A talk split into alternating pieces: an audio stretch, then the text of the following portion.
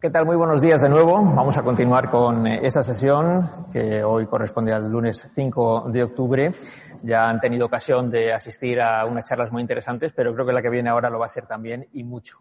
Vamos a tener el gusto de hablar, más bien de escuchar, que es en lo que consiste, no tanto que nosotros le hablemos, sino que él nos escuche y que, él, eh, que nosotros le escuchemos y que él nos dé sus puntos de vista con Margaritis Esquinas. Margaritis Esquinas es eh, en este momento vicepresidente de la Comisión Europea y la verdad es que tiene un recorrido tan amplio a través de las instituciones de la Unión que, bueno, yo tenía un amigo muy exagerado que una vez me contó, decía, yo trabajo en una emisora de radio y la persona que está en la puerta lleva tantos años allí que en realidad el edificio lo construyeron a su alrededor. Y en alguna medida yo creo que esto es lo que pasa con Margaritis Esquinas cuando hablamos de las instituciones europeas. Él, bueno, ya estudió, de hecho, en el Colegio de Europa, en Brujas, y a partir de ahí ha sido una carrera muy europeísta, muy ligada a las instituciones, a la construcción de ese sueño maravilloso que es la Europa unida. Mm, ahora, ya digo, es vicepresidente de la Comisión, tiene bajo su responsabilidad algunos asuntos realmente complejos. Hablamos de eh, las migraciones, hablamos de educación, de sanidad, de otro tipo de asuntos. Y algo que me ha llamado mucho la atención en el título de su, de su cargo, que es Comisario para la Protección del Estilo de Vida Europeo. Eh, estamos muy acostumbrados a escuchar eso del American Way of Life, el estilo de vida americano. No sé si tanto hablar del European eh, Way of Life. Mm, Margaritas Esquinas, muy buenos días. Gracias por atendernos en, directo, en vivo desde, desde Bruselas. Eh, cuando hablamos del estilo de vida europeo, ¿realmente de qué estamos hablando? Porque 27 eh, países, hasta hace nada 28, o de hecho hasta el día 31 de diciembre del 28, eh, con sus propias culturas, con sus propias tradiciones, con sus propios idiomas. ¿Cómo se puede configurar, cómo se puede definir en pocas palabras el estilo de vida europeo? En pocas palabras lo definió el presidente francés Emmanuel Macron en este discurso eh, hace dos años en Sorbona, que dijo que Europa es la Europa que protege y la Europa que abre caminos. Eh, en Europa somos diversos, tenemos tradiciones distintas, tenemos historias distintas, pero a lo largo de estas décadas de, de cooperación, de integración europea, hemos aprendido también poco a poco darnos cuenta de lo que nos une, de lo que nos hace muy fuertes. Y esto es, son cosas sencillas que a veces nos olvidamos en Europa, pero el resto del mundo nos lo reconoce.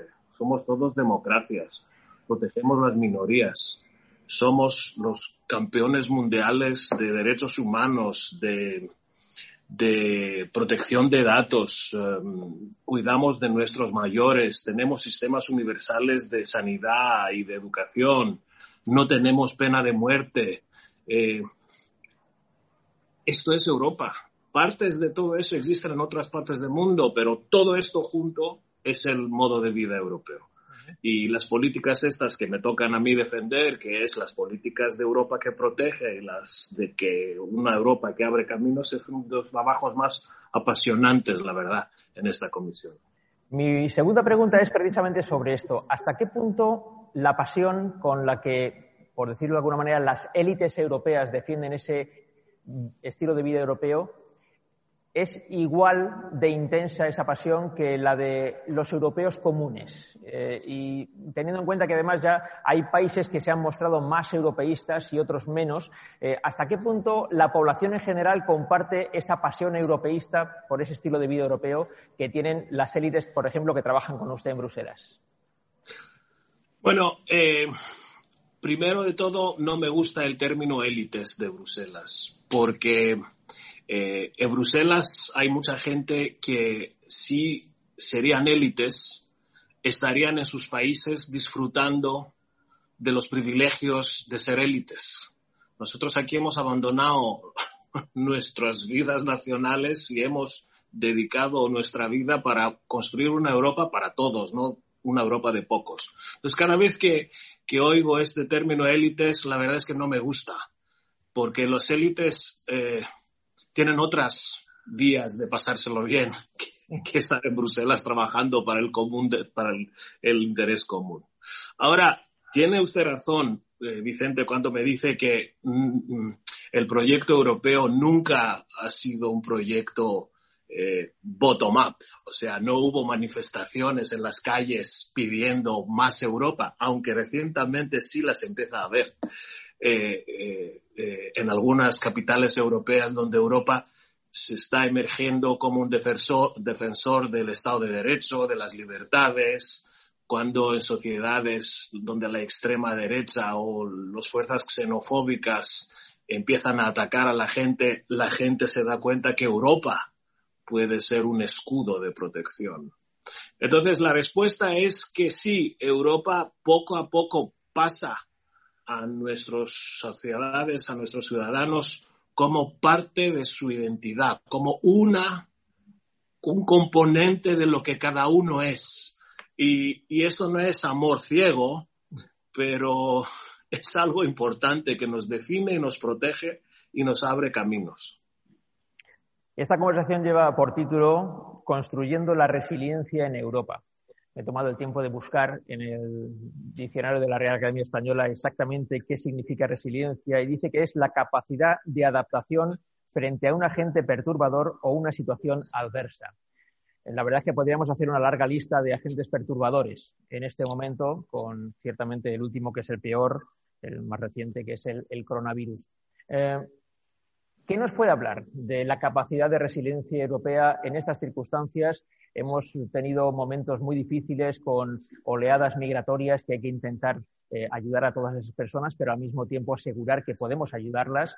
Eh, hay el problema, lógicamente, sanitario, los problemas económicos, diferentes crisis económicas que se han sucedido en los últimos años. ¿Hasta dónde ha llegado esa capacidad de resiliencia europea frente a todos eh, estos problemas que han surgido y a los que tenemos que dar respuesta? En Europa en los últimos diez años hemos pasado tres crisis eh, importantes, yo diría muy importantes. Tuvimos tres factores de, disruptive, ¿cómo se llama? Disruptivos de, eh, que nos han tocado eh, en Europa. Primero era la crisis económica, luego la crisis migratoria y ahora la pandemia. estas crisis han provocado una reacción sana en el sistema europeo, porque el peor enemigo de, Europa es la estagnación. Eh, y Europa siempre pudo o supo crecer como consecuencia de las crisis. De estas crisis nos han ayudado de una cierta manera. Primero la crisis económica, gracias a la crisis económica ahora tenemos una batería de medidas, de instituciones, de instrumentos que nos pueden eh, gobernar mejor nuestra moneda única y ayudar con más eficacia a los Estados miembros que tienen problemas. En migración, por primera vez estamos construyendo, lo hemos presentado la semana pasada, un marco europeo de gestión de migración y de asilo que ahora no tenemos.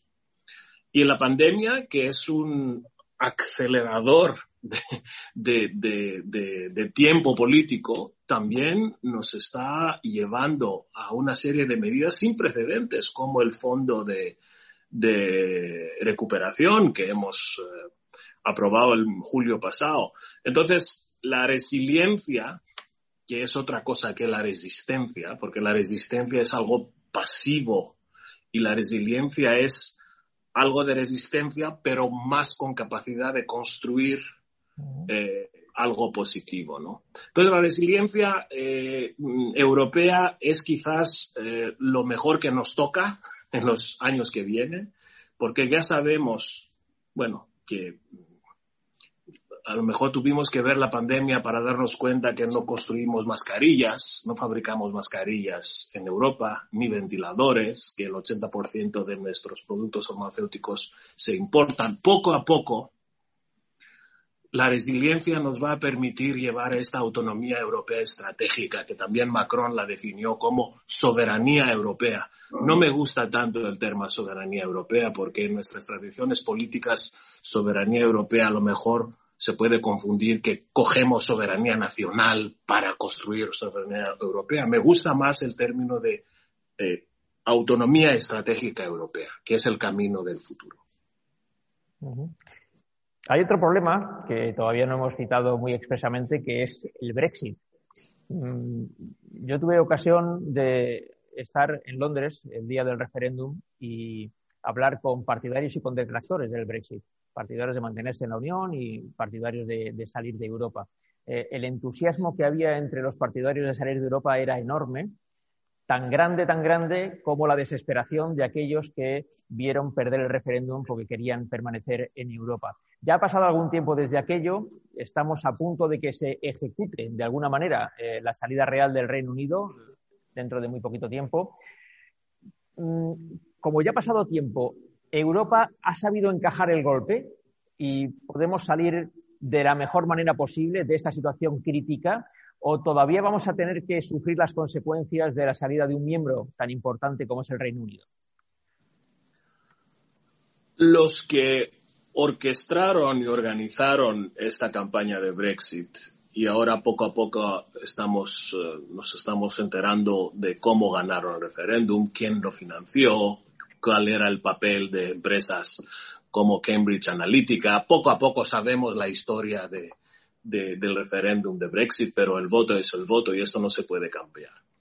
Los que quitaron una pieza grande del edificio europeo que pensaban que eh, el edificio iba a derrumbarse, ahora, eh, cuatro años después, se dan cuenta que el edificio sigue ahí, intacto, bueno, falta una pieza, pero ellos que tienen la pieza en sus manos se dan cuenta que no saben muy bien qué hacer con ella, que les pesa mucho, porque tendrán que negociar acuerdos de comercio con 100 países del mundo desde el principio, porque tendrán que organizar acceso al mercado europeo desde el principio, porque tendrán que pasar la pandemia luchando con la posibilidad de tener aranceles, porque prevén unos embotellamientos de miles de camiones en, Dover.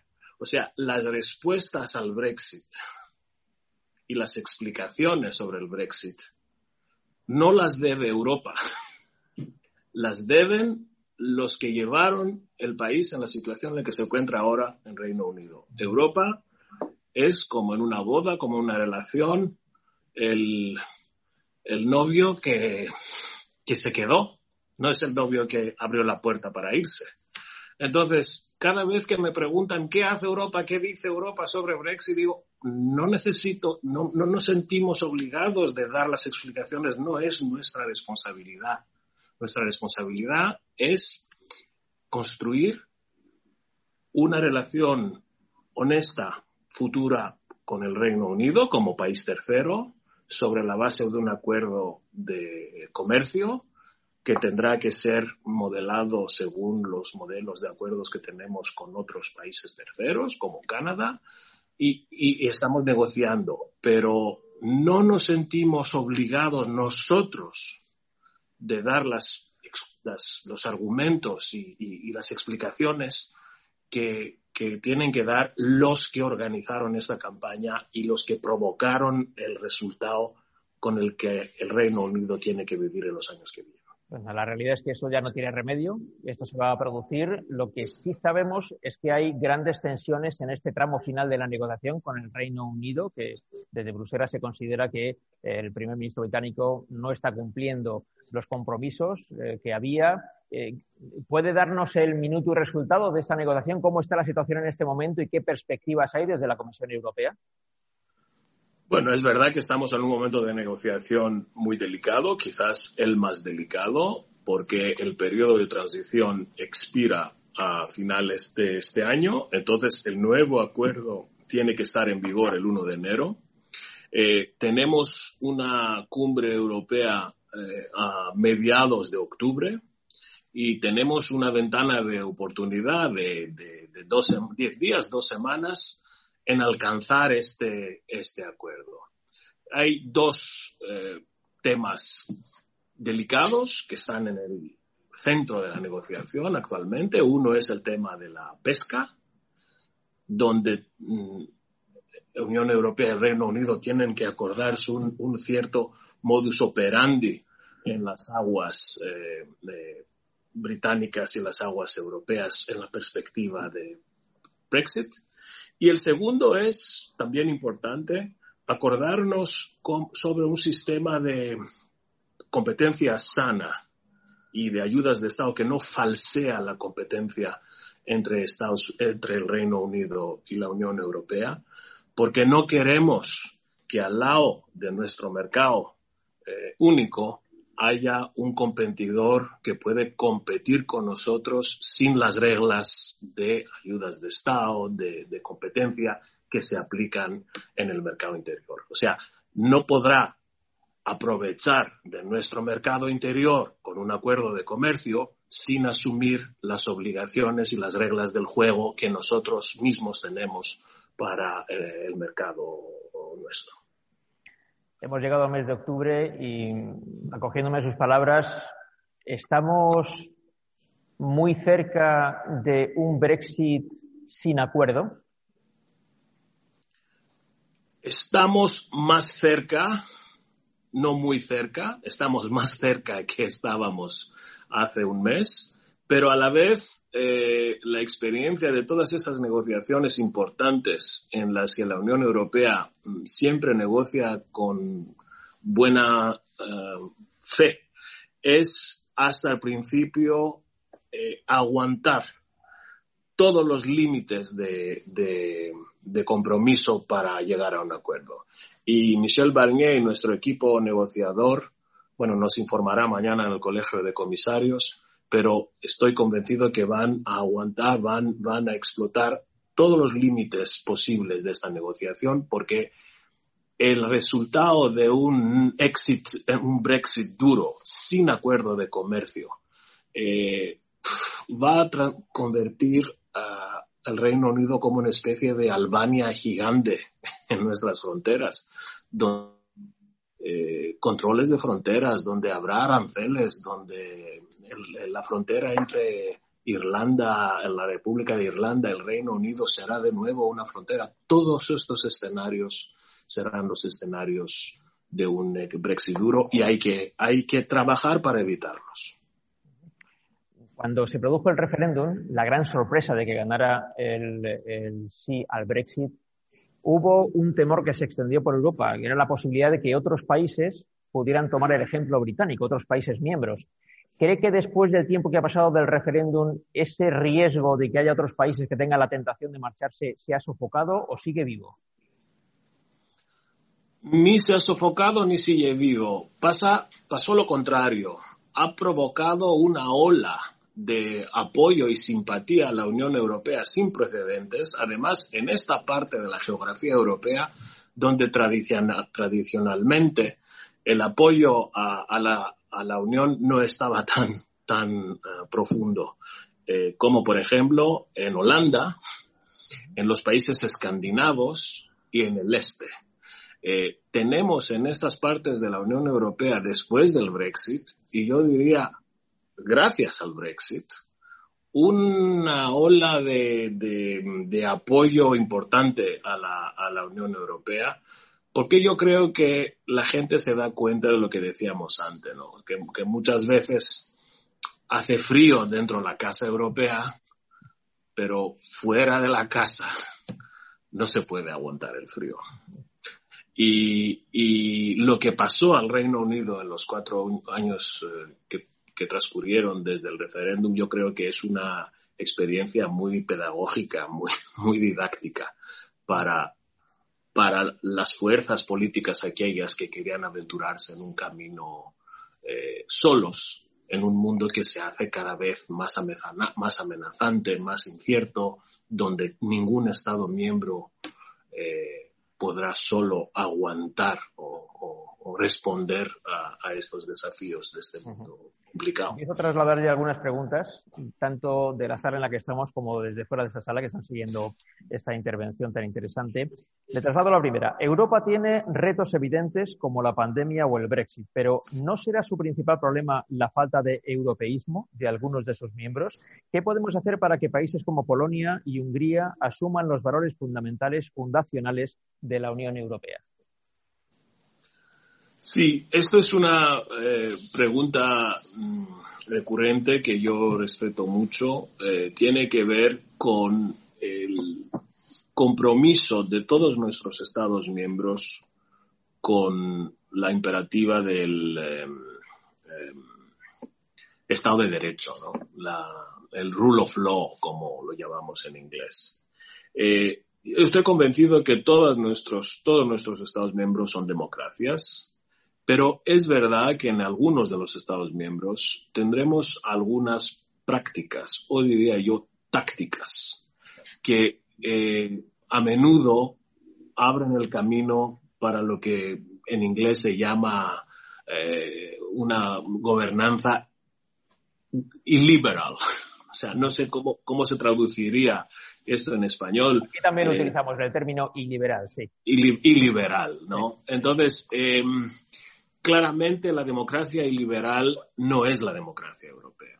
La democracia europea es una democracia donde los tres poderes tienen independencia absoluta, donde las minorías están protegidas, donde las reglas de, la competencia están garantizadas, donde no, no hay interferencias eh, de, de oligarcas o de sectores o de intereses. Todo esto eh, eh, es algo que Europa no, no tolerará, no aceptará. Eh, y tenemos mecanismos para luchar contra estas tácticas.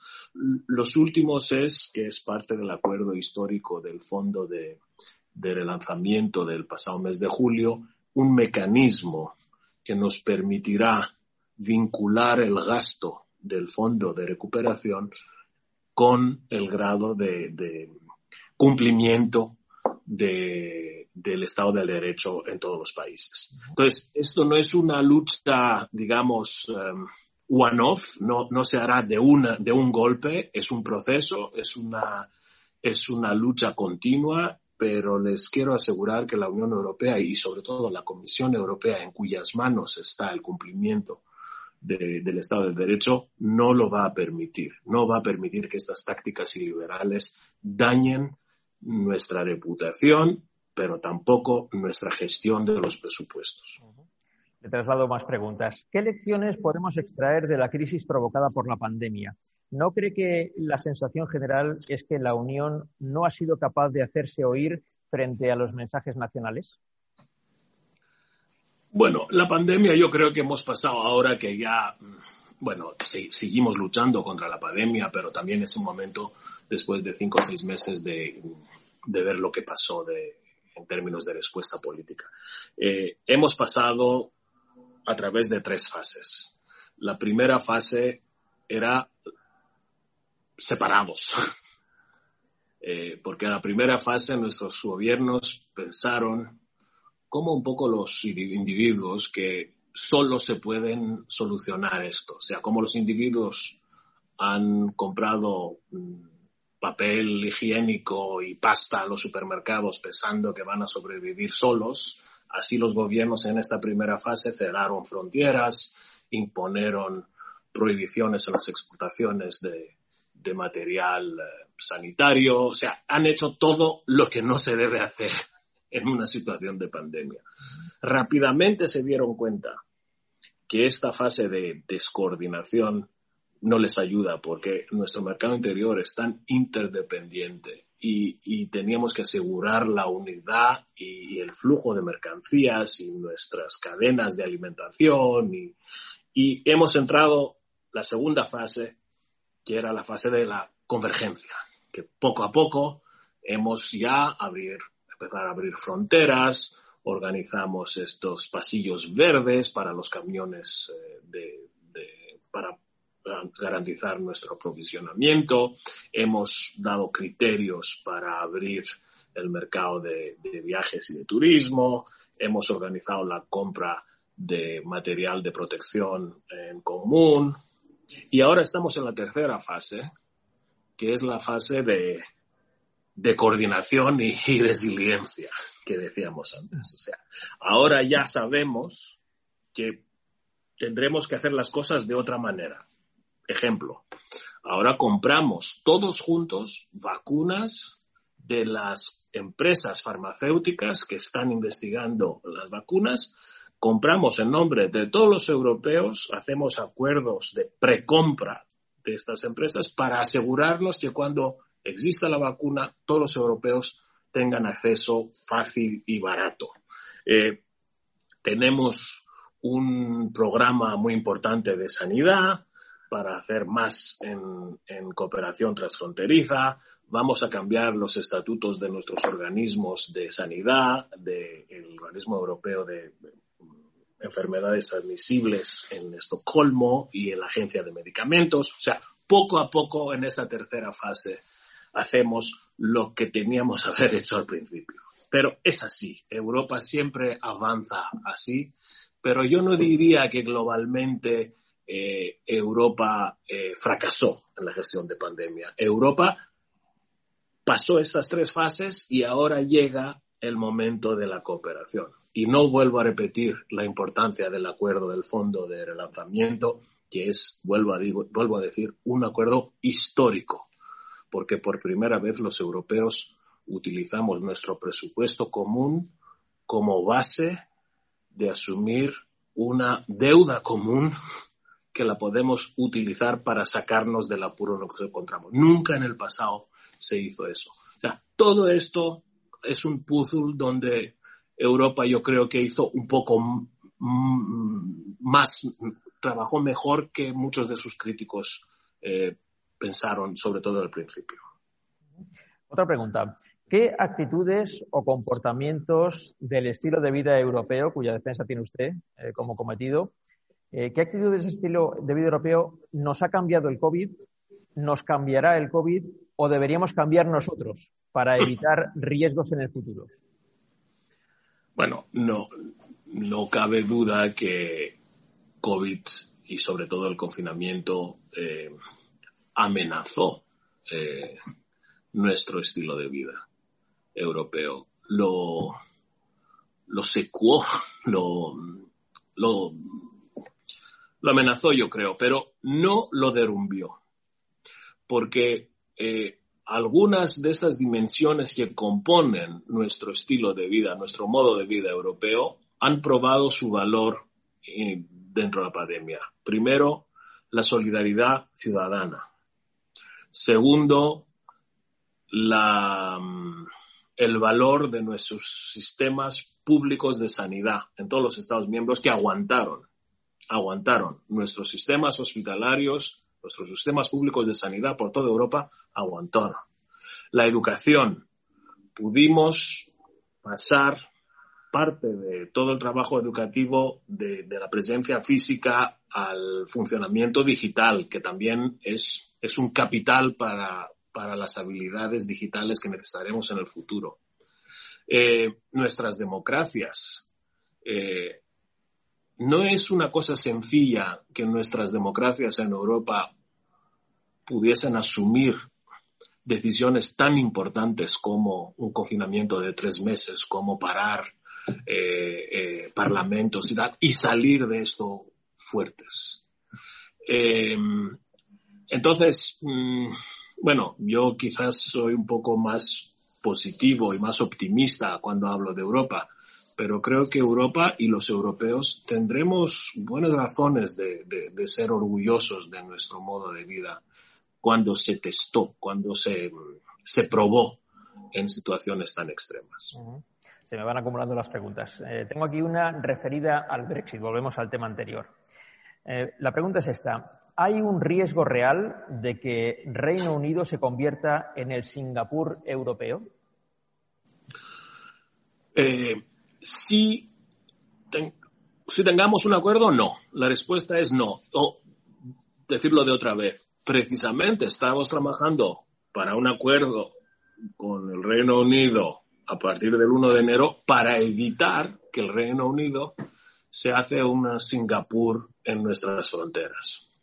Pero curiosamente, uno de los temas que bloquea la negociación es que el Reino Unido no quiere aceptar nuestras reglas de control de las ayudas de Estado porque quiere, como país tercero, seguir pagando a sus empresas a competir con las nuestras, cosa que exactamente no se hace en Singapur.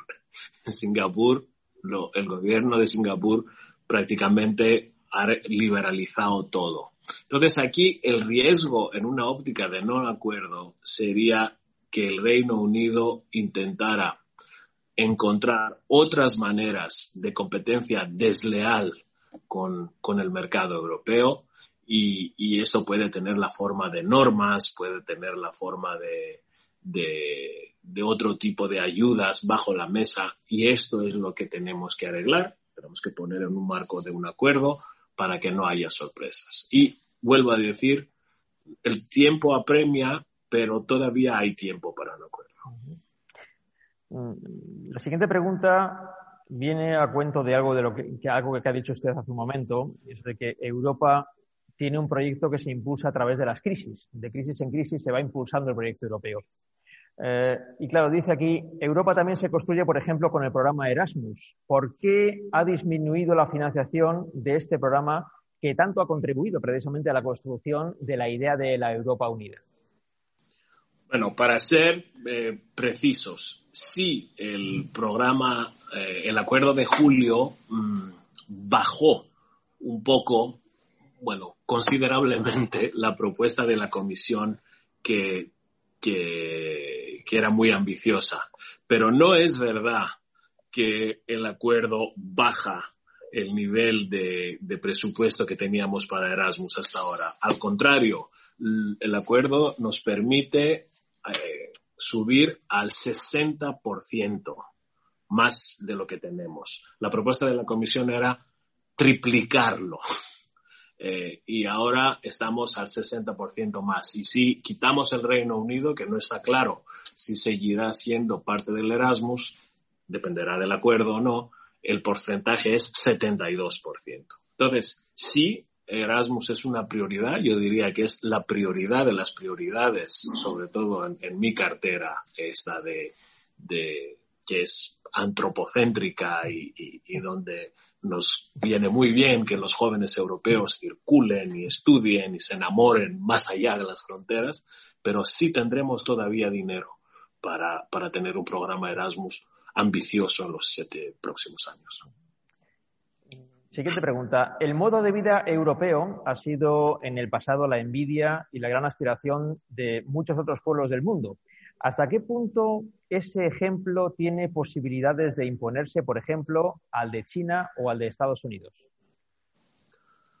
Bueno, voy a contestar esta pregunta con una historia personal. En mi en los cinco años precedentes eh, era el tenía el honor era un honor de ser el portavoz jefe de la Comisión Europea entonces trabajé con el presidente viajé con el presidente Juncker eh, en todas las cumbres de G7 y de G20 de los últimos cinco años que es digamos eh, son estas cumbres el epicentro de la gobernanza mundial. Una de las cosas que siempre me llegaba de orgullo es que en estas cumbres siempre se nos acercaban los australianos, los argentinos, los canadienses, los brasilienses y decían, menos mal que existe Europa. menos mal que estáis aquí vosotros. Eh, y alguna vez los chinos también nos decían lo mismo, tampoco los chinos quieren vivir en un mundo unipolar solo con Estados Unidos. Digo esta historia porque nuestro modelo europeo tiene más éxito en el mundo que nosotros mismos pensamos. Eh, nos estamos convirtiendo poco a poco y sin saberlo en una especie de, epicentro mundial de, buena gobernanza, de soft power. Bueno, no tenemos portaaviones, no tenemos eh, tanques de combate, no tenemos flotas europeas, pero tenemos todo el resto. Tenemos el mercado más grande y mejor regulado del mundo. Mm, producimos más de 20% de la riqueza mundial. Eh, tenemos la segunda moneda de referencia global en el mundo. Eh, somos una ancla de estabilidad y, de razón en un mundo cada vez más difícil. Y esto, aunque no se discute en los bares en Madrid o en las tabernas en Tesalónica, le puedo asegurar, Vicente, que es una realidad. eh, y, espero que esta resiliencia europea y todas las, lecciones que hemos aprendido de la crisis, que estamos aprendiendo de las crisis, también ayuden a fortalecer este brand eh, Europa. Sin duda. Antes de continuar con las preguntas, eh, he olvidado dar los nombres de las personas que estaban preguntando, así que voy a decir, la última pregunta era de Pedro González, la anterior de Miguel Ángel Aguilar, la anterior de José Higueras y la anterior de Juan Cuesta. Y ahora voy con la siguiente, que es de eh, del presidente del Movimiento Europeo de España. ¿Cuándo cree que se va a convocar la conferencia sobre el futuro de Europa? ¿En dónde empezará? ¿Cuándo? ¿Cuáles son las diferencias con el Consejo Europeo? ¿Se abordará la reforma de los tratados? Sí, bueno, estas son, eh, como se dice en California, mega preguntas, pero preguntas muy, muy eh, importantes también. Eh, la conferencia sobre el futuro de la Unión Europea también es una de las consecuencias del famoso discurso de Emmanuel Macron en la Sorbona, porque efectivamente todas estas lecciones de, las crisis de la última década tendrán que cristalizarse en una especie de, contrato para, nuestra trayectoria futura en común. La primera pregunta es si esta cristalización y este acuerdo para el futuro se tendrá que plasmar en un tratado o no. Esto lo tendrán que discutir los, los que participan en esta conferencia. Eh, hay argumentos de los dos lados. Hay argumentos que dicen que solo con un tratado, o sea, con, con la revisión del derecho constitucional europeo, lograremos avances también hay otra escuela de pensamiento que dice que mm, lo que más importante es saber lo que queremos hacer juntos más que tener reglas como hacerlo. Entonces, esto será uno de los temas abiertos. Yo, eh, a nivel más personal, porque esto no es parte de mis competencias, es competencia de mi colega croata, eh, vicepresidenta Sucha, organizar los trabajos, pero puedo ofrecer dos observaciones eh, personales. Primero, yo creo que esta conferencia tiene que ayudarnos para mm, hacer un puente entre que la gente, lo que la gente espera de Europa y de lo que Europa puede aportar. Hay una asimetría en algunos sectores donde las expectativas de los europeos son mucho más importantes en áreas donde Europa no tiene en sus manos competencias para actuar. El ejemplo más eh, eh, gráfico, característico de esto es eh, las políticas de sanidad. Cuando empezó la pandemia, la gente decía, ¿qué hace Europa? ¿Dónde está Europa? Sin, sin saber que en materia de sanidad, como educación, como turismo, no tenemos competencias. Entonces, esta asimetría hay que corregirla. Ya hemos empezado con sanidad, hacemos mucho para corregir esta asimetría, pero también en temas como educación, como turismo, como eh, persons to person, contacto personas a personas, podemos hacer más juntos. Y la segunda observación es la siguiente. Sería un error si la conferencia sobre el futuro de la Unión Europea llegaría a ser un proceso donde Bruselas habla a Bruselas. no utilizo el término élites, pero un proceso de circuito cerrado, donde mm, esto se convierte como una especie de ciencia, o sea, que solo hablan de Europa los que conocen Europa. Sería un gran error. Yo creo que este proceso tiene que ser un proceso participativo, un proceso de muchos diálogos públicos, de, sacar, no sé si en español hay esta frase, pero tendríamos que desbruselizar la conferencia, sacarla de Bruselas y, llevarla, bueno, como lo que hacemos ahora, pero hacemos, hacer cosas así, sacar este debate fuera de Bruselas y dar, permitir a, la sociedad de participar. Los estudiantes, los agricultores, los, las ONGs, los gobiernos, todos tienen algo que decir y sería, sería un error de no permitirlo, de no dar esta oportunidad. Es muy interesante lo que decía usted sobre las competencias en sanidad, porque aquí en España también hay una discusión de hasta qué punto el gobierno, el gobierno de España debe intervenir o no en competencias que son de las comunidades autónomas, eh, hasta dónde puede coordinar o no puede coordinar, hasta dónde puede imponer o no imponer determinado tipo de decisiones. Y ahora también hay que ampliar esto, lógicamente, a las competencias que pueda llegar a tener en su día la propia Unión Europea sobre este asunto tan importante que es la, sanidad o la educación. ¿no?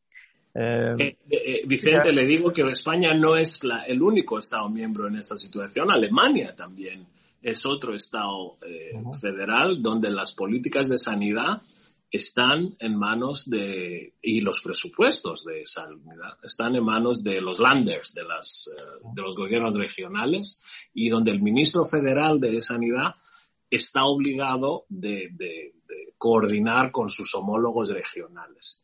Y a la vez con, con, la Unión Europea. Es así, el sistema es así, el sistema federal es así. Bueno, tenemos más preguntas. Eh, Miguel Ángel Aguilar, que está muy activo, vuelve a preguntar. Dice, la Unión Europea parece ausente del conflicto en el Mediterráneo Oriental. ¿A qué espera? Esta es una pregunta eh, de, mi, de, mi, amigo Miguel Ángel Aguilar, que también saludo desde Bruselas. Eh, es, eh, es, esta es la cuarta crisis que, que, toca más bien a mi, a mi país, al país que mejor conozco, a Grecia, porque Grecia, aparte de las tres crisis de las que hablábamos, tuvo este verano esta cuarta de, de, de, de las tácticas turcas en el Egeo y en Mediterráneo Oriental. Ahí tendremos dos cosas. Eh, primero, mm, la solidaridad de todos los Estados miembros de la Unión Europea con Grecia y con Chipre ha sido probada y ha sido eh, claramente declarada al nivel más alto de la cumbre europea la semana pasada. Y también tanto Grecia como Chipre pudieron contar con todos los apoyos de la comunidad internacional que les permitieron defender como estados de primera línea de la Unión Europea la legalidad internacional. Eh, dicho eso, mm, también es verdad que a raíz del problema eh, son temas que tienen que ver con la delimitación de las zonas eh, marítimas que es una cuestión del derecho internacional, no del derecho europeo. Entonces hay que encontrar una solución de, diálogo eh, con Turquía que nos puede ayudar a solucionar estos problemas y pasar a estas, pasar página a estas tácticas de, de tensión y de agresividad que son tácticas que nos llevan al siglo XIX, no al siglo XXI. Otra pregunta, bueno, estamos ya a menos de un mes para las elecciones en Estados Unidos. Eh, bueno, saben, el presidente Donald Trump está hospitalizado, decían que quizá hoy pudiera salir ya del hospital. Le deseamos, lógicamente, una rápida recuperación. Una pregunta que se plantea aquí es, parece que Trump nos ha dejado solos, se entiende que a los europeos, en la defensa de los valores occidentales. ¿Sabemos los europeos liderar internacionalmente esa lucha por extender nuestros valores? Esta es una buena pregunta pero eh, creo que ya la contesté con mi historia personal de los G7 y G20. Yo creo que ya la estamos aprovechando. No es una, mm, no tendremos que diseñar una gran estrategia de proyección de nuestros valores europeos en el mundo, porque de hecho esta proyección eh, está ocurriendo. Eh, y efectivamente, las tácticas de la administración Trump de no asumir sus obligaciones internacionales eh, en el sistema de gobernanza multilateral mm, nos dejan solos, pero no por estar solos eh, somos menos fuertes. Lo contrario, yo creo que en una serie de temas como el cambio climático, las reglas de energía, la sanidad, la cooperación contra el terrorismo, eh, en todos estos temas de, gobernanza global, Europa es central. Ahora es central porque los países terceros mm, saben que con nosotros pueden trabajar. la política de cambio climático, la lucha contra el cambio, climático es, el ejemplo más típico de esta tendencia y también lo es que Europa está liderando la transición hacia eh, la transición ecológica, ¿no? Hacia uh, un continente totalmente descarbonizado, que es nuestro objetivo eh, claro. Eh, y no sé si han visto ustedes que en, la, en su discurso a la Asamblea General de Naciones Unidas hace dos semanas, por primera vez, el presidente chino, Xi Pink anunció que China también será la segunda, según continente, según actor global que asume el objetivo de descarbonización, ellos para 2060. Bueno, pues otro ejemplo de, la Europa que abre caminos y se convierte poco a poco a líder mundial en estos temas de gobernanza multilateral. Siguiente cuestión. Eh, ¿Cuáles son las principales amenazas al modo de vida europeo? Y cita uno en concreto. Por ejemplo, las intromisiones que sobrevuelan los distintos procesos electorales en Europa. Y en realidad no solamente en Europa, también en Estados Unidos. Sí, es verdad. Si hacemos una tipología de amenazas a nuestros sistemas europeos de democracia y de gobernanza, eh, las intervenciones, los fake news, y, el papel de las plataformas tecnológicas en Europa seguramente constituyen un factor importante de riesgo. Otro elemento que amenaza nuestros estilos y nuestras democracias es claramente que muchos de nuestros vecinos, sobre todo, no quieren ver el proyecto europeo, eh, no quieren ver que Europa tenga éxito. Eh, algunos porque creen que una parte de Europa políticamente no tenía que ser con nosotros, tenía que ser en otro bloque, otros porque piensan que son poderes regionales muy importantes, muy influyentes, que Europa eh, les quita espacio vital, pero el segundo factor de amenazas es que algunos de nuestros vecinos no nos ven, no nos ven con confianza y, no pierdan la oportunidad de, atacar el proyecto europeo. Y un tercer, también importante elemento de, amenaza es algo interno nuestro, que es eh, la creciente tendencia de intolerancia, de falta de, cooperación y tolerancia dentro de nuestra sociedad con algunos partidos y fuerzas políticas de exclusión, de xenofobia, de, racismo, de, discurso y retórica eh, muy dura que ponen en riesgo lo que construyó las democracias en Europa. Esto mm, ha sido un riesgo mayor al principio de la crisis económica porque eh, tanto la crisis económica como la crisis migratoria permitió a estas fuerzas eh, de extremismo eh, cobrar fuerzas, pero cuando Europa y los Estados miembros pudieron aportar soluciones en estos problemas, ya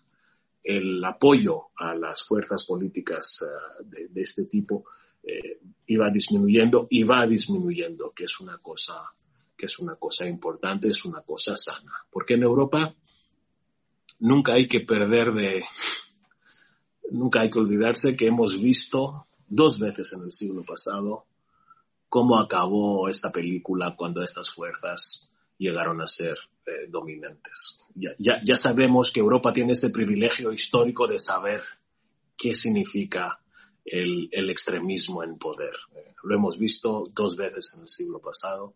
La primera vez acabó en los cenotafios en, Europa Occidental y la segunda en, Auschwitz. O sea, no tenemos el lujo de repetir eh, este experimento. Siguiente pregunta, que en realidad son dos. Eh, ¿Hay cooperación con los países asiáticos para controlar la pandemia?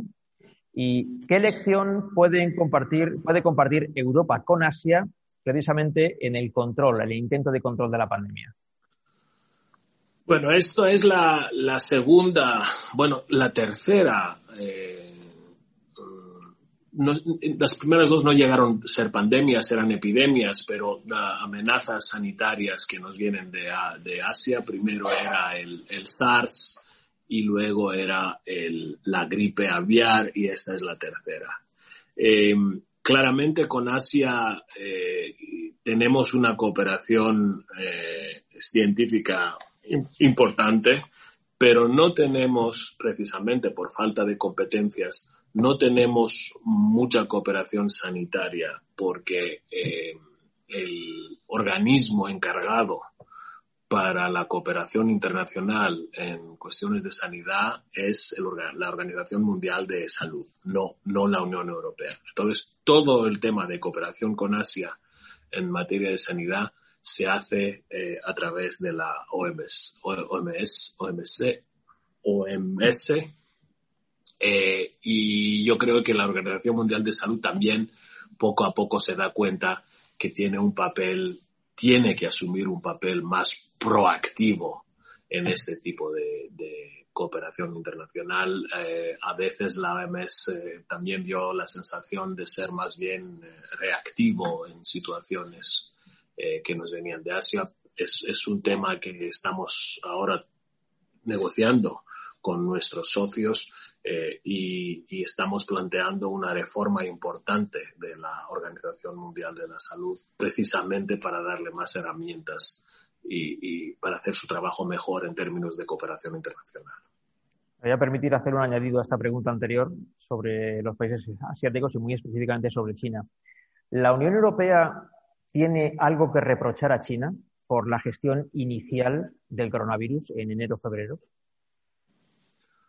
Bueno, eh, la Unión Europea eh, en esta primera fase tuvo mm, que concentrarse más para corregir esta cacofonía inicial que hemos visto en nuestros Estados miembros eh, y esto no nos dio, no nos no nos permitió eh, hacernos trabajo de investigación y ver lo que verdad pasó en China y, de dónde salió y cómo salió. Eh, no tenemos eh, ni procedimientos ni competencias para este tipo de, averiguaciones. Todo eso lo hemos confiado, a, vuelvo a repetir, a la OMS, que es el responsable eh, nosotros no, no teníamos, mm, no teníamos eh, este ángulo de, este foco de, atención. Y la verdad es que mm, los chinos, eh, a pesar de la dificultad que ellos también vivieron, han podido gestionar esto de una manera satisfactoria en el sentido que ya los brotes chinos han desaparecido pero también es verdad que en sociedad china algunas mm, medidas pueden ser más dramáticas que, el resto del mundo, pero la verdad es que China hizo un buen trabajo en, en, solucionar el tema, pero no sabemos todavía cómo de verdad este virus eh, entró en, en nuestras vidas. Otra pregunta ya muy importante también sobre la cuestión migratoria en Europa. ¿Cuándo vamos a empezar a aplicar los valores europeos a la política migratoria? Em, ¿Cómo consideramos o cómo combinamos la necesidad de mano de obra por el envejecimiento de la población europea y a la vez proteger nuestras fronteras de traficantes de personas? Sí, el punto de partida para contestar esta pregunta es que lamentablemente la Unión Europea no tiene una política de migración y de asilo. Eh, lo hemos intentado en 2016 con una propuesta eh, de, lograr este acuerdo, no pudo ser. Eh, y tenemos un sistema de arreglos muy heterogéneos que producen resultados muy iniguales, como el campo de Moria, como la situación que tenemos en el Mediterráneo Central. Entonces, por primera vez, el día 23 de septiembre en esta comisión hemos propuesto desde esta comisaría eh, un nuevo pacto europeo para la migración y el asilo. Y ahí efectivamente queremos combinar una serie de elementos para mm, responder a una premisa muy importante central que es que Europa seguirá siendo un destino de asilo para los que huyen de guerras y de las dictaduras del mundo, pero a la vez los que no tienen derecho de estar bajo la protección europea del asilo tendrán que volver a sus países. Esto es el objetivo central de esta propuesta y la hemos construido en, como un edificio de, tres pisos. Primero pensamos que es importante construir relaciones eh, de confianza con los países terceros de origen y de tránsito de flujos migratorios, primero para asegurarnos que la gente tiene una vida mejor de lo que tiene ahí, en vez de poner sus vidas en las manos de los eh, traficantes de, de almas en el Mediterráneo. Segundo, para obligarles de hacer mejor gestión de sus fronteras y aceptar estos retornos de, Europa. Y tercero, para poder, con una relación de migración legal, trabajar con nosotros para tener una filière, una, un método de migración legal, sobre todo en ámbitos donde la economía europea, por razones demográficas y otras, necesitará manos de obra. Esto es la primera, el primer piso del, del pacto. El segundo es, tenemos que vigilar más nuestras fronteras en Europa. Eh, es injusto dejar la responsabilidad de control de fronteras de la Unión Europea solo a los países de la primera línea. Es, es injusto y es un error. La frontera la tenemos que vigilar y, y defender colectivamente y ahora tenemos unos guardacostas y guardafronteras europeos, lo que se conocía antes como Frontex, que poco a poco, año por año, tendrán más medios, más personal, más barcos, más helicópteros para ayudarnos en esto.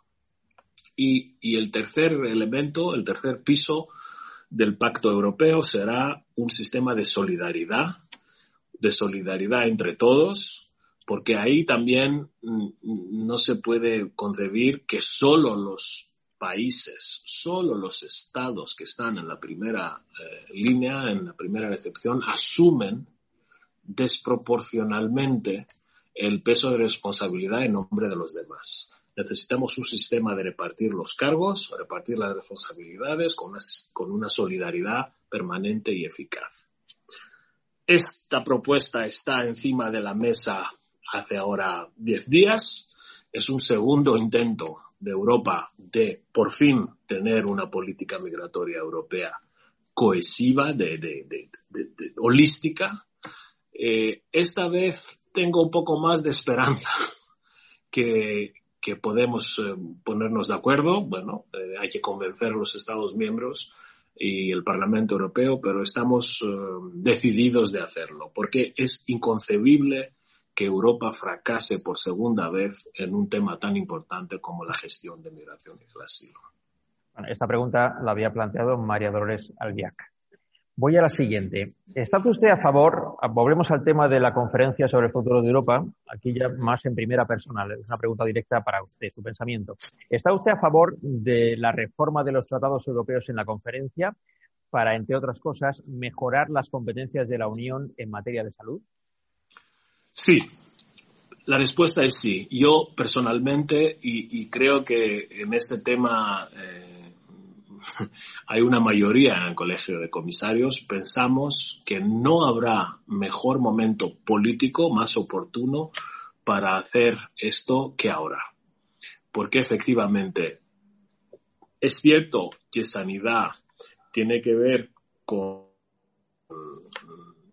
sistemas nacionales y regionales y yo no creo que es el papel de la Unión Europea de construir hospitales o hacer reclutar médicos y enfermeras. Esto no es lo que buscaríamos con esta revisión de los tratados, pero sí es cierto que necesitamos unas competencias de la Unión Europea para poder ayudar en situaciones excepcionales de crisis, fomentar la cooperación transfronteriza entre Estados miembros, tener la posibilidad, como lo hacemos ahora, de centralizar la compra de medicamentos, de vacunas, de almacenar productos farmacéuticos para tiempos de crisis y, todo esto no lo tenemos. Eh, y, sería una buena ah, oportunidad si los tratados reconociesen eh, la necesidad de, esta, de corregir esta asimetría de la que hablaba antes entre las expectativas y las competencias. Hay otra pregunta de Francisco Aldecoa, el presidente del Movimiento Europeo. Dice así, eh, ¿por qué el presidente del Consejo Europeo se opone a la superación de la unanimidad en el Consejo frente a la posición de la presidenta de la Comisión o de, o de Borrell? Bueno, yo creo que la respuesta es mm, más bien obvia, porque la presidenta de la Comisión Europea y el alto representante eh, defienden eh, un enfoque, digamos, de, de, eficacidad, de eficacia, de comunalidad y de acción rápida, mientras que el presidente del Consejo Europeo, que es nombrado por los gobiernos de los Estados miembros, por se siente la obligación, supongo yo, no sin eh, razones de pensar que es así, que, que él defiende eh, el derecho de cada Estado miembro de tener en sus manos una, la posibilidad de, veto que para algunos estados, sobre todo los pequeños, es una garantía de, de, defender sus intereses vitales. Es un debate tradicional, es un debate histórico europeo. Eh, como sabe Vicente, hay dos sectores, dos ámbitos donde no tenemos mayoría en la Unión Europea que es eh, la política fiscal y la política exterior. Eh, todo el resto, a lo largo de estos 70 años de, integración europea, ya lo hemos comunitarizado. Eh, si haríamos una apuesta sobre lo que va a pasar en los años que vienen, a mí no me cabe la menor duda de que en estos dos ámbitos también tendremos mayoría. A lo mejor no mañana por la mañana, pero creo que eh, en una Unión Europea que ya tenemos la moneda en común, tenemos el mercado en común, tenemos políticas de seguridad en común, es tarde o temprano tendremos políticas también de exterior más comunes y de, de política fiscal también más armonizadas. Hablando de política exterior, la siguiente pregunta es esta. ¿Cuál es la posición europea ante el esperado e inminente acuerdo estratégico a largo plazo entre China e Irán? Bueno, hay que ver primero eh, este acuerdo. Eh, hay que ver si es tan inminente eh, como se dice, hay que ver qué hay dentro. Nosotros, la Unión Europea, con los países occidentales, hemos sido centrales en defender este acuerdo para no proliferación, para control nuclear en Irán que lamentablemente Estados Unidos luego eh, deshacieron este acuerdo, pero nosotros siempre preferimos soluciones globales y multilaterales en este tipo de, de, cooperación. Ahora hay que ver si el acuerdo China-Irán es un acuerdo bilateral de los muchos que hay o es un acuerdo estratégico en el sentido que va contra de los compromisos asumidos eh, internacionalmente. Esto hay que verlo nos quedan pocos minutos, pero le quiero plantear alguna pregunta tengo una curiosidad, eh, señor Esquinas. Eh, se ha hablado mucho en estos meses en cada país de la lentitud con la que cada uno de los gobiernos actuó en respuesta a la pandemia de coronavirus. Mm, mi curiosidad es más europea en este caso. ¿Cuándo el Colegio de Comisarios en Bruselas supo que estábamos ante un problema tan grande como el que luego se ha visto que estábamos? Sí, eh, primero yo no creo que eh, se puede hablar de lentitud de reacción de los gobiernos. Era más bien la descoordinación que nos causó los problemas de la primera fase. Los gobiernos actuaron, pero actuaron de una manera eh, puramente nacional, bajo la presión de acontecimientos nacionales. Y, y, bueno, eso era previsible porque el tipo de amenaza también era insólita, pero no era lentitud, más bien era un problema de, de distinto tipo de, de, reacción. Ahora, el Colegio de Comisarios, eh, hemos empezado a hablar del virus porque la comisaria de Sanidad, que, que es la comisaria chipriota, eh, que es eh, médico, como el la presidenta de la comisión, que también es médico, eh, ya, eh, digamos, hoy, febrero, teníamos un momento de, de, información sobre la proyección, la progresión del virus eh, a, nivel, eh, a nivel mundial. Pero era una información estática, era una información de, de lo que sabíamos entonces. Eh, creo que hemos pasado en esta fase más eh, operacional eh, mediados de febrero, finales de febrero, cuando ya tanto la, la Organización Mundial de, de Salud como, como, nuestro centro europeo para, la para las enfermedades transmisibles eh, nos uh, alertaron de los números que ya iban saliendo y, luego la comisión entró en modo de confinamiento y operación digital, yo creo, uh, sobre el 10 de marzo. Aquí en España en concreto eh, hay mucha polémica, como supongo que en otros países también la hay, sobre la respuesta que por parte de las autoridades se ha dado a, la pandemia. Hay quien culpa al gobierno central, hay quien culpa a las comunidades autónomas, hay quien culpa a ambos, hay quien culpa también a la actitud que podamos tener los ciudadanos en nuestra, eh, bueno, en la responsabilidad que cada uno puede tener a la hora de enfrentarse a, a un problema como este. Eh, ¿Cómo se ve desde Bruselas la gestión que se ha hecho en España, porque en la primera ola de la pandemia tuvimos los peores datos junto con Italia y luego ya superamos a todos y estuvimos en, el peor, en lo peor del ranking. Ahora también estamos en lo peor del ranking. Eh, ¿Por qué nos pasa esto? ¿Cómo se ve desde Bruselas? Yo creo que eso es un tema donde eh, Bruselas no tiene mucho que decir porque no quiero que sería muy útil si Bruselas se en una especie de tribunal eh, europeo o de un juez europeo de, que, evalúa las, uh, la performance de nuestros Estados miembros. Eh, no, no, no ayuda porque lo que sí ayuda es cómo asegurarnos que esta convergencia y la coordinación y la resiliencia funcione. Eh, y yo no creo que incluso los bomberos, en el momento cuando están en la fase de apagar el fuego, empiezan a evaluar, asesorar eh, y evaluar y saber cómo ocurrió eso. Viene una fase después, ahora todavía estamos luchando contra la pandemia, estamos, los bomberos están in situ eh, en todas las frentes eh, no es el momento ahora de, hacer rankings de, de y estoy seguro, bueno, de hecho ya está ocurriendo que en algunos países o en muchos países habrá procesos de evaluación, de comisiones de, investigación, que, que, que, es una cosa normal en democracia, porque cada democracia tiene que poder eh, ser capaz de evaluar y saber lo que pasó o lo que no pasó.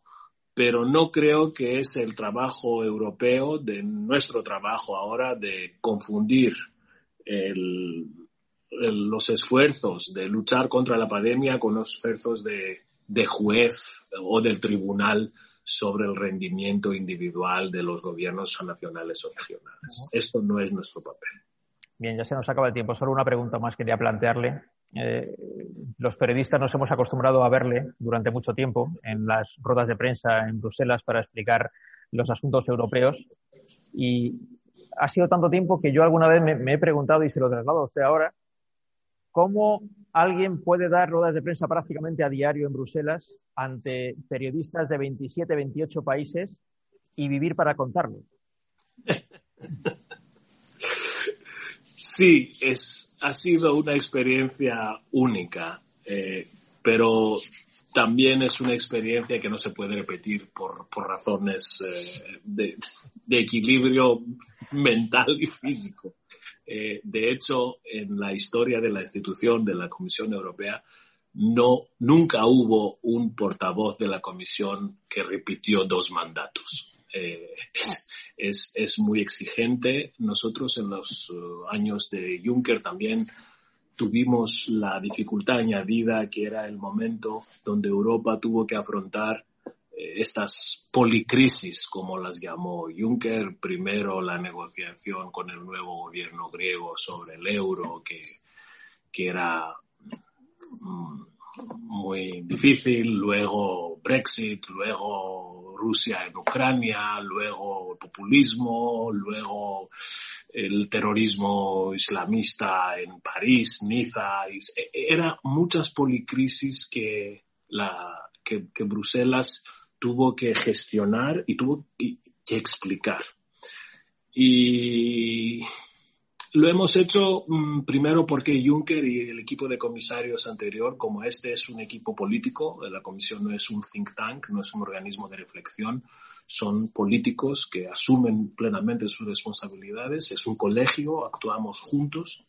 Y en todo el momento en este briefing diario, que por cierto la Comisión Europea es la única institución en el mundo que mantiene un briefing diario eh, ningún gobierno eh, y, ningún organismo internacional lo tiene. La Casa Blanca también lo tenía, pero lo, lo dejó hace tres meses, cuatro.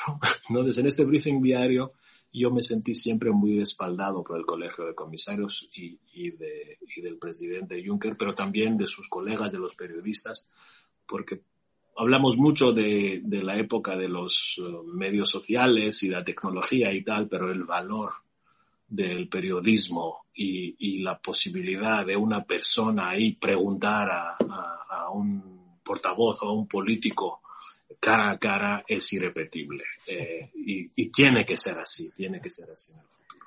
Bueno, sepa que se le echa de menos por parte de los periodistas en esas comparecencias diarias en Bruselas.